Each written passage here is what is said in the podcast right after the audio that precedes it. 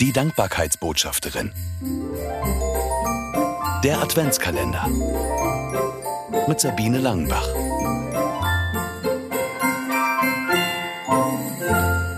Frust, Pfützen und Adventsboote. Leider haben wir kein Haus am See, dafür aber einen See am Haus. Mit diesem einfachen Satz und einem tristen Regenfoto meiner Facebook-Freundin Frauke begann eine Begegnung per Internet mit Tiefgang.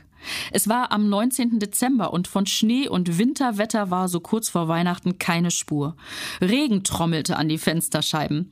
Ich wollte ihr ein bisschen aus dem Wetterblues heraushelfen und schrieb schnell einen Kommentar, ohne groß darüber nachzudenken. Ich schrieb, bau doch Papierschiffchen aus Weihnachtspapier und lass sie darauf fahren, dann bist du garantiert nicht mehr frustriert. Sie fand die Idee gut. Interessanterweise brachte sie meine gar nicht so tiefgängig gemeinten Worte ins Nachdenken. Sie schrieb nämlich, dass ihr plötzlich die Menschen in armen Ländern wie Afghanistan eingefallen seien, die frieren und kein Dach über dem Kopf hätten. Sie dagegen habe es warm und trocken.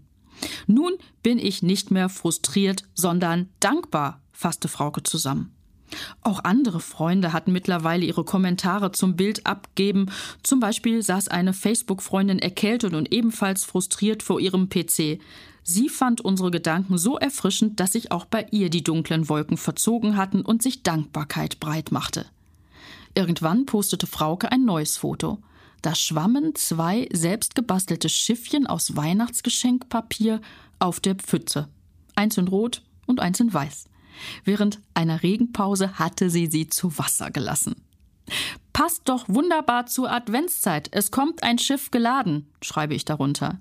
Sie bestätigt, dass sie beim Fotografieren auch an dieses alte Adventslied gedacht hatte. Viele Likes bekam das Bild und weitere fröhliche, dankbare Aussagen. Am Abend schaute ich mir den Verlauf dieser ungewöhnlichen Begegnung im Internet noch einmal an.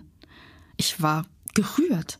Frauke und ich kannten uns eigentlich nur flüchtig. Dass aus dem Posten einer Frustpfütze und meinem schnell dahingeschriebenen Kommentar so eine Welle der Dankbarkeit entstehen und sich Adventsfreude verbreiten würde, das hätte ich wirklich nicht erwartet. Mehr Adventskalendergeschichten von Sabine Langenbach gibt es in ihren Büchern. 24 Begegnungen zum Staunen im Advent und 24 Mal hinhören im Advent. Erschienen im Neufeld Verlag. Erhältlich überall, wo es Bücher gibt.